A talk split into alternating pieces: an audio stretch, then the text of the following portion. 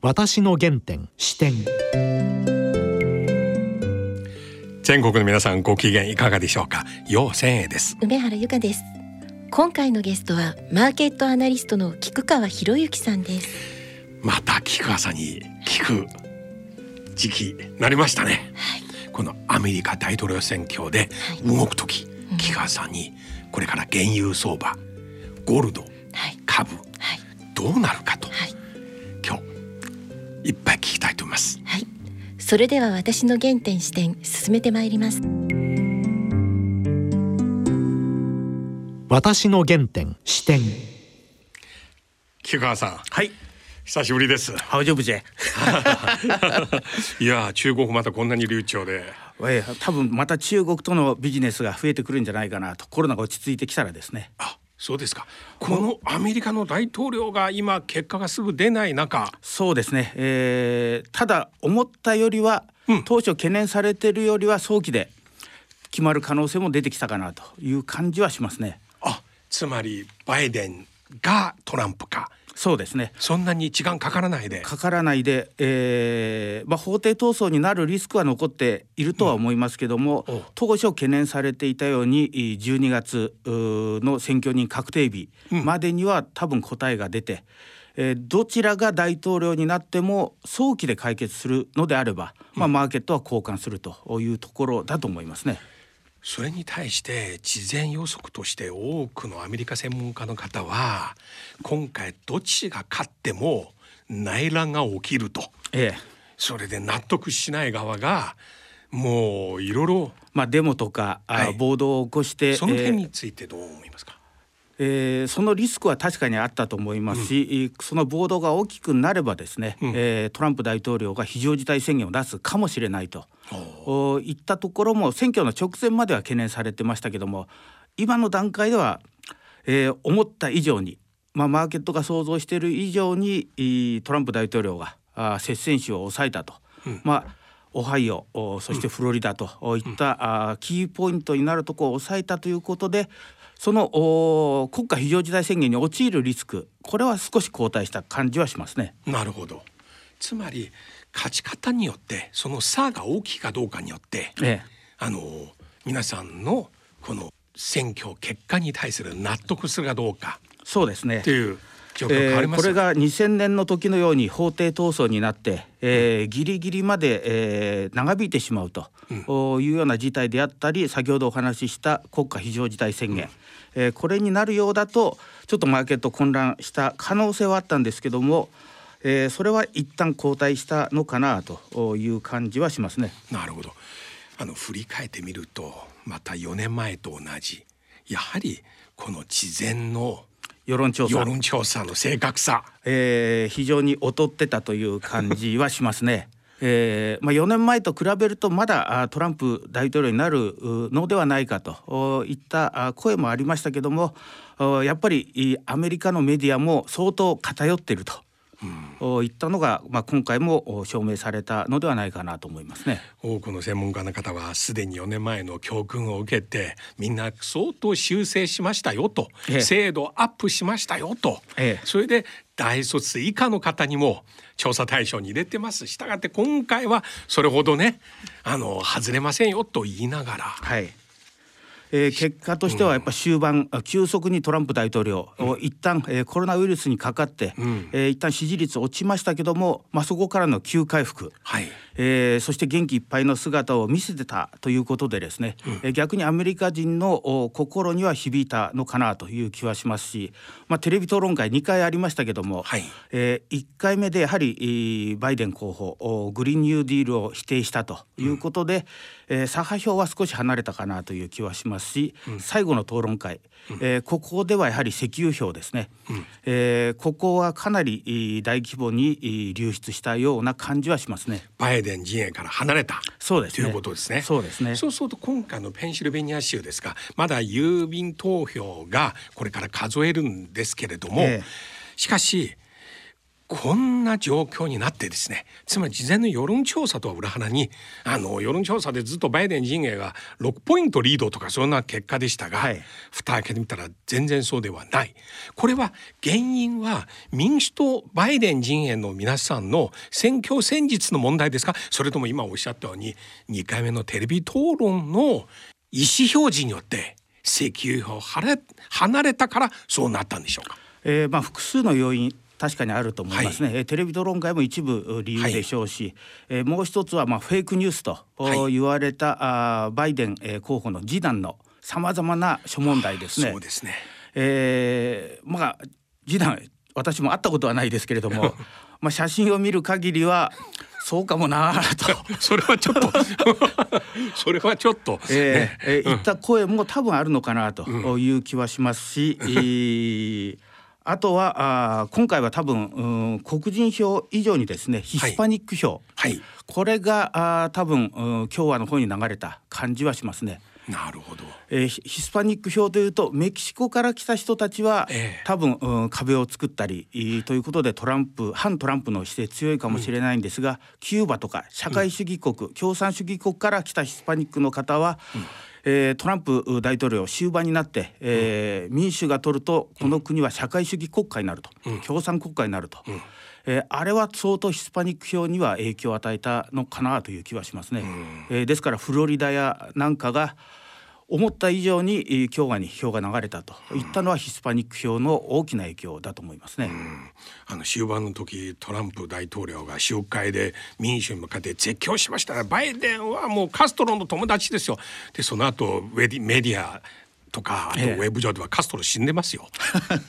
なんかトランプさんの知識に対してまた。ただしやっぱり その社会主義なり共産から逃げてきた人たちはやっぱりその記憶といったのはいやそれわかりますね。あると思いますね、うん、やっぱり自由主義の良さと、うん、いったのはまあトランプ大統領が独裁者という声もありますけども、うん、ただしやっぱりその自由国家の中での色合いということでですね、そこはやはりヒスパニック票特にアメリカの人種構成といったのは、白人が徐々に、えー、減ってきてそうですね。黒人以上にヒスパニックが増えてきてると、うん、えー、20年後30年後は白人が過半を割って、うん、ヒスパニックがかなり、えー、ウェイトを占めると言われておりますから今回のやはり投票行動もヒスパニック票がまあ一つポイントではあったと思います、ね、特にフロリダですね。フロリダですね。蓋開けてみたら。フロリダをバイデンさんが取ってればもう確定というふうに言われてたのがフロリダを落としかつオハイオ。そうです、えー、オハイオを取ったあ人は、まあ、大統領選に、うん、まあ、あ近くなる、うん、特に共和党の、えー、過去の大統領はオハイオを取った人はみんな大統領になっているということでで、ねえー、オハイオとやっぱりフロリダを落としたのは民主党としては痛かったなと思いますね。うそうですね流れは完全に風は多分トランプさんの方に今向いているのかなという気はしますね。うん、そうするとまあ仮にもっもう一度トランプ政権4年間やりますと木川さんから見てこれからまず原油価格とかこういった今回選挙期間中でそうですね、えー、争点になった問題。トリプルブルーをかなり織り込んでですね、うん、まあ、株も買われましたし、うん、そして代替エネルギーですね、うん、えー、石油に変わった新しいエネルギーと、これに関わる株価はかなり上げましたけども、これの今度はやっぱり巻き戻し、反対の動きは出てくるんではないかなと。シェールオイルに関しても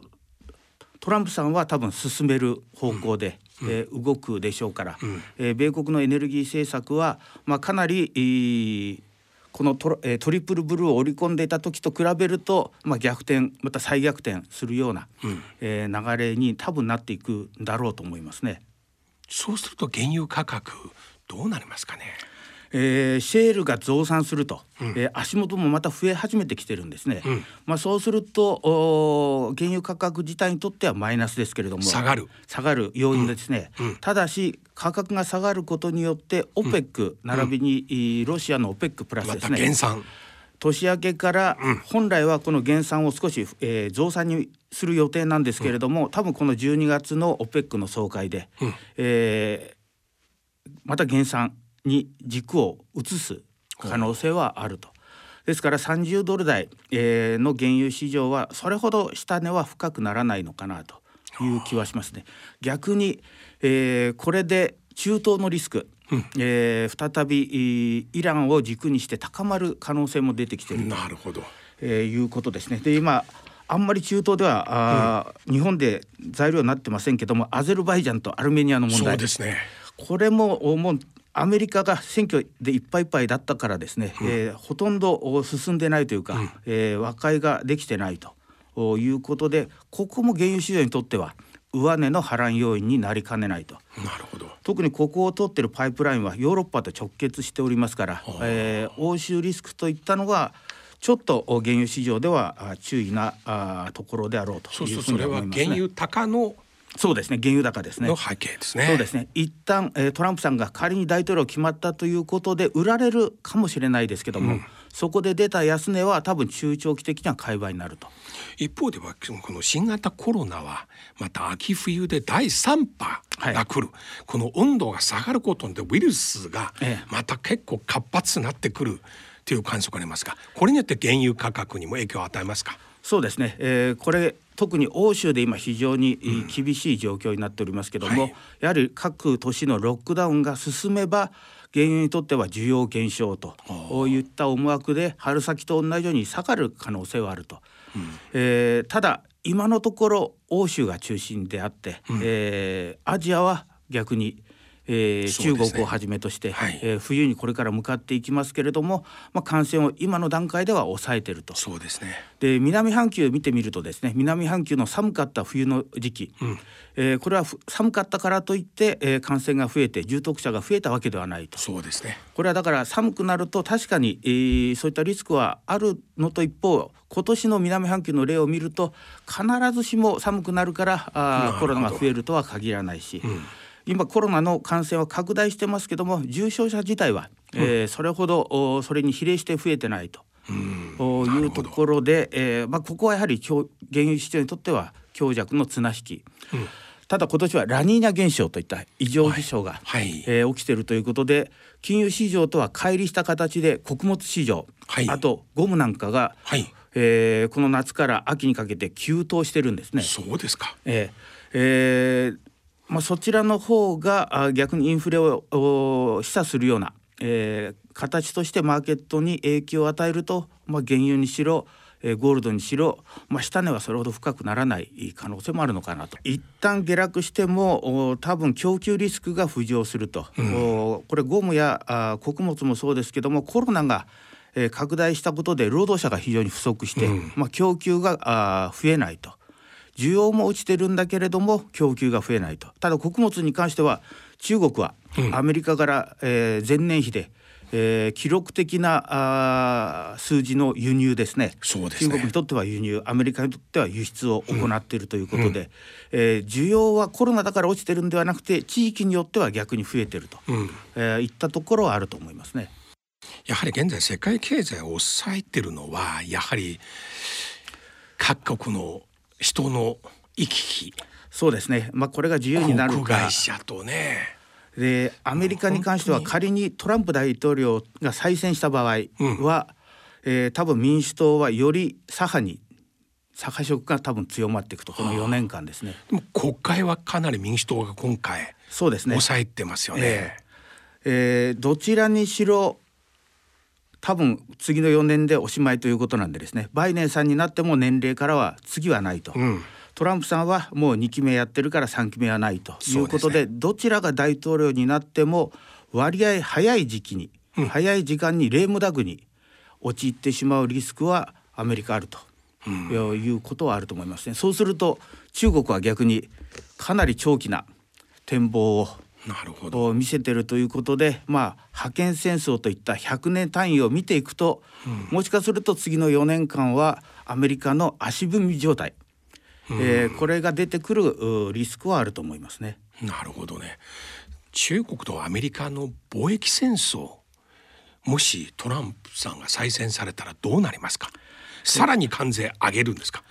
そういう見方もある一方ですね、うん、次がないと。うん、えー、次の選挙がないということで、結構トランプ大統領ディールを行ってくるんではないかと。なるほど、えー、もう儲けるという形に軸を落とし、えー、移していくと。戦うんではなくてディールに移していくんではないかという見方もわかりやすいねあるということですね。票のために政治的に叩く必要はもうないんだ。そうなんですね。うん、あとの4年はもう実績作り、うん、えー、名誉作りということでですね、うん、かなりディールに動くんではないかと。もっとアメリカのものを買えと。そう、ね、もっと大豆とかいろいろ買えと、えー、そうすれば、えー、こっちを買ってくれればこっちは目をつぶるよというような動きが多分出てくるんではないかと。バイデンさんになった場合は逆に厳しくなるといった。いや中国国内でそういう読み多いですよ、はい、だからバイトランプさんでよかったと思う人。結構いるんじゃないかな特に政権側ね、ええ。うん、確かに表立ってトランプさん支持とは言えなかったけれども、え心の中ではやっぱり隠れトランプ層がそうですね。つまりトランプさんは商品で問題解決できるんですよ。そうなんです、ね、金で。金でなんとかなるっていうことは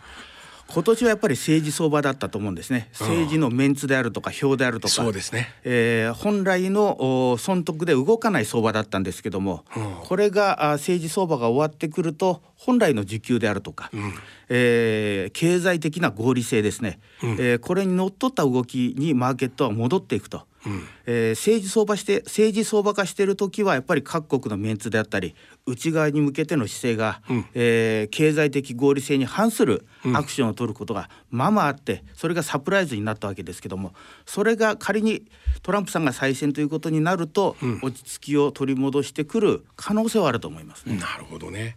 あともう一つ今各国急いでワクチンを作ってますよね。はいまあその先端走ってるの今アメリカと中国ですよ、はい、それぞれ4種類ぐらいもう第3ステージですよね、はい、まあこのままでいくと早ければ12月遅ければ来年の1月か2月、間違いなくもう一般接種開始ですよね、はい、それによって世界経済現在低迷してる例えば物株一気に動き出す可能性ありますか？一気に動き出す可能性あると思いますね。えー、特に、えー、今年に関しては世界各国でコロナ対策で金融政策、うん、財政政策、うん、フル活動でお金を投入しているということですね。すね。これはリーマンショックの時をはるかに上回る巨大なマネーが、うん、あ市場には今滞留していると、はい、これが長期化しそうという中で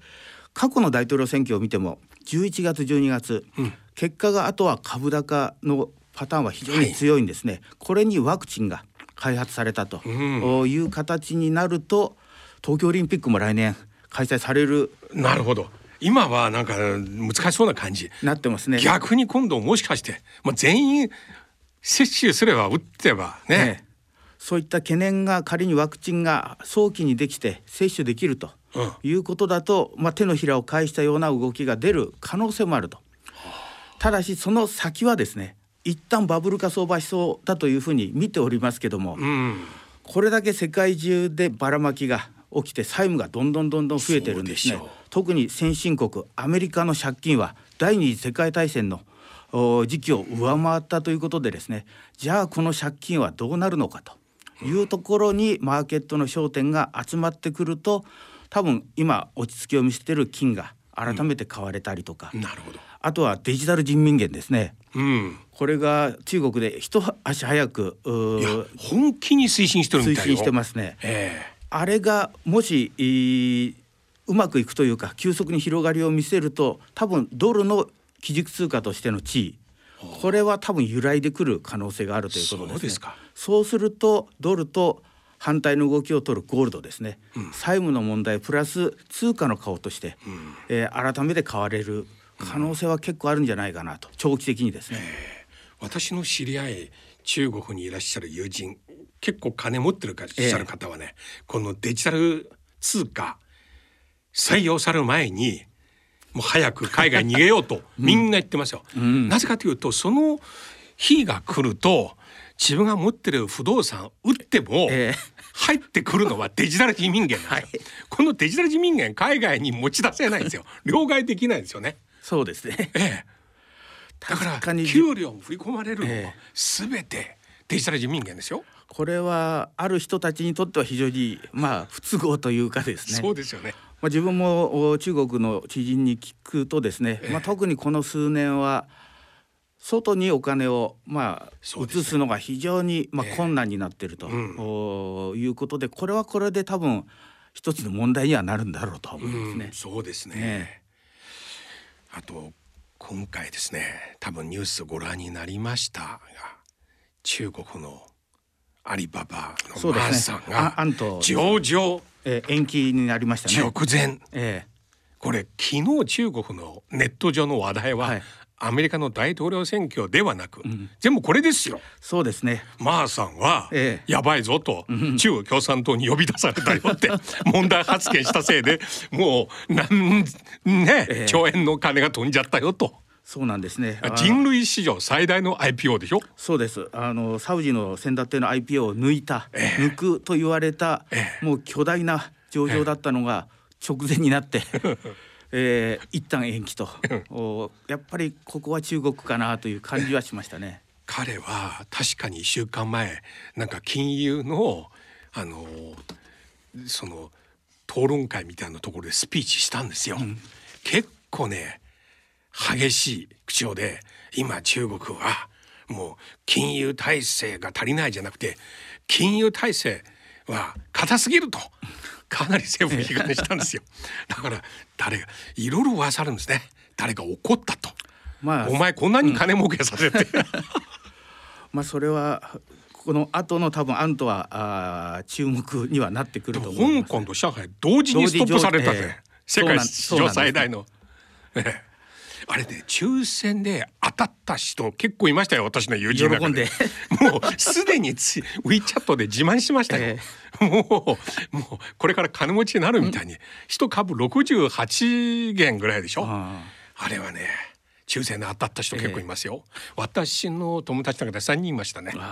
いや僕結構夢見たでしょうね。僕ちょっとざまみろみたいな気持ち確かりますね。それであと中国版 TikTok、えー、あの動員の中で早速いろいろ面白い動画出てきましたね、えー、あの映画とかテレビドラマの中でのシーンを取り出して、はい、あのちょうどその警察があの職務質問っていう、シーンがあるんですよ、はい、その質問される男の顔をマーサの顔に変えて 「お前何言ったんですか?」えー、いや何も言ってませんよ。言ったんだろ？我々と行こう」という というね今すごい人気なんですよ。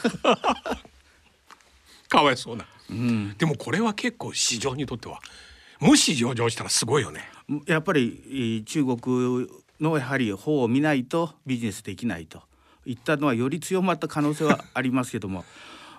これデジタル人民元もそうですし、うん、えー、先だって先週ですかあの、うん、自動車関係、はい。えー、電気自動車にそうですね。ガソリン車をやめると。2035年そうですね。あれも多分コモディティ市場なりこれは日本も自動車メーカー多いですけども、うん、えー、かなり衝撃的な話だったと思いますね。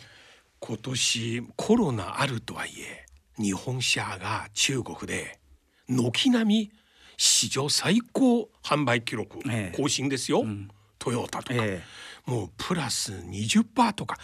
コロナのない去年よりプラス20%で、うん、何なんだろうと思いますよね。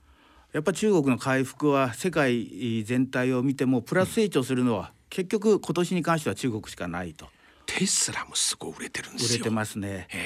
えー、そしてこの電気自動車化が急速に進むといろんな部品ですね、うん、必要なものと逆に必要じゃないものも出てくるんですね。うん、必要ないものの代表としては、うん、白金系の触媒、うん、なるほど。プラチナとかパラジウムですね、えー、ガソリン車で触媒で、えー、パラジウムが使われていてそれをね、えー、材料に大きく上がってたんですけども、このニュースでガソリン車がなくなると中国でなくなるんだったらその触媒用需要も落ちるんではないかと、うん、えー、ディーゼル車の触媒にはプラチナが使われてたんですね。これがフォルクスワーゲンショックで、えー、ディーゼル車が廃止でガソリン車にシフトするということでプラチナが大きく下がってパラジウムが上がったんですけどもこれも多分両方とも下がる可能性がここで出てきて金は上がるけどもプラチナパラジウムはあんまり上がらないふうになるかもしれないとこれが本当に進むと。うん。うん、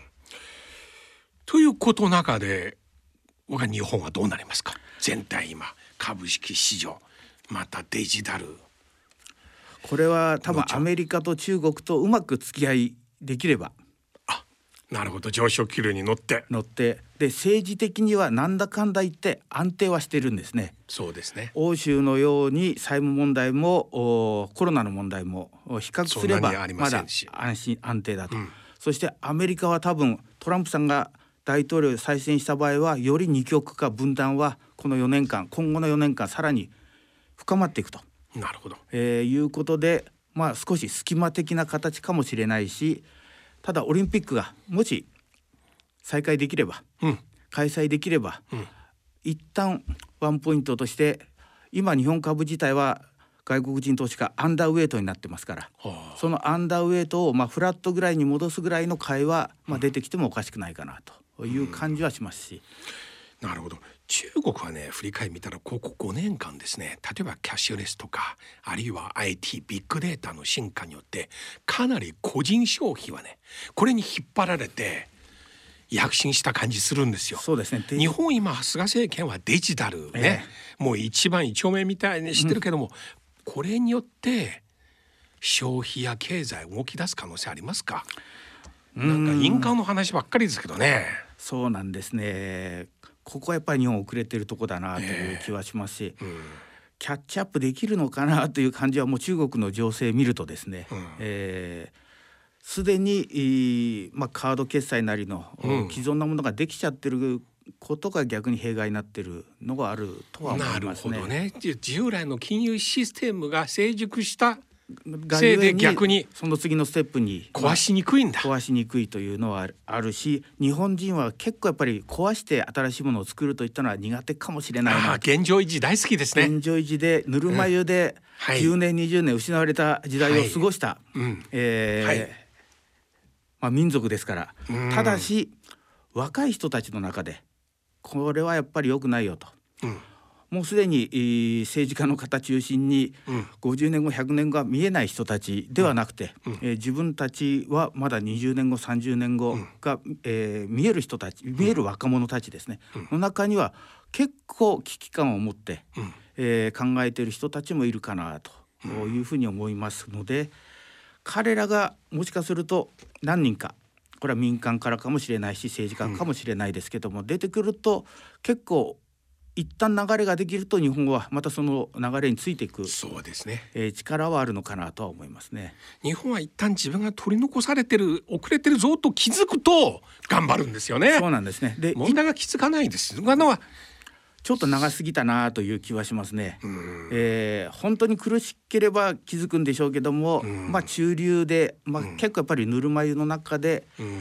えー、20年30年過ごしすぎたかなという感じはしますし特にこの10年のそのぬるま湯に使ってる間に、中国との格差は想像以上に広がってしまったなと。いう感じはしますね、うん、最近言わなくなりましたけどつい最近までほぼ毎年中国経済まもなく崩壊そうです、ね、いう話そういう本ばっかりでしたね。北京オリンピックが終わったら崩壊。上海万博が終わったら。いろいろ崩壊論、ええ、あの崩壊論の本がすごいね。そうですね。まもなくっていう言葉毎年使う評論家いますよね、えでそれで10年ぐらい経ってそうなんですよ。もうちょっとこんなに広がったらどうなのかなというのはありますし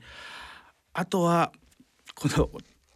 中国あとは台湾問題ですね。これは多分来年にかけて、はいうん。えー、若干出てくるかなという恐れは、うん、今アメリカは結構台湾に武器売ったり、うん。ね、いろいろ支持、えー、ね支援したり、えー、これからもしトランプ政権さらに4年間やるなら、うん、これを続けるかどうかですね。そうなんですよ。その微妙な舵取り、うん、えー、踏んじゃいけない線といったのは多分あると思うんですけども、それは本当に線じゃなくてある程度の幅があった線だと思いますけども、今少しかかってきてるかなと。そうですね。これをどの程度までいけるといったその微妙なさじ加減を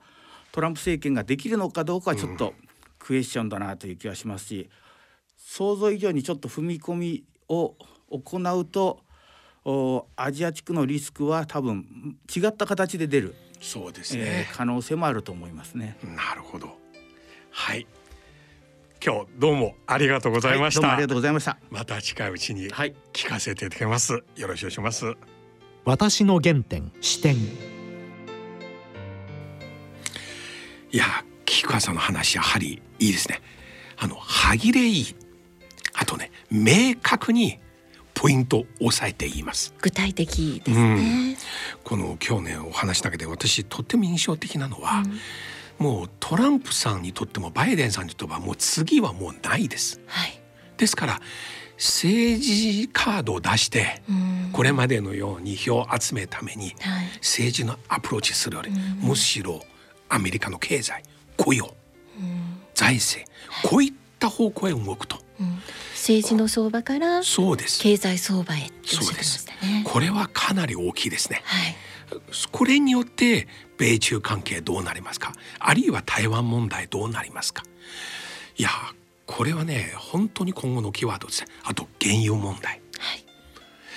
12月の時点でロシアとねオペックの間にどんな合意ができるか。またアルメニアの情勢、はい。トランプさんは一旦国内のね状況を片付けたら今度再びイランやこういった問題にちょっと注力するのかそうです、ね、どのぐらい関わるのか。うんまた近いうちにもう一度木川さんに来ていただきまして、はい、いろいろ聞きたいと思いますね。はい、それではそろそろお時間です。お相手は陽千恵と梅原由香でした。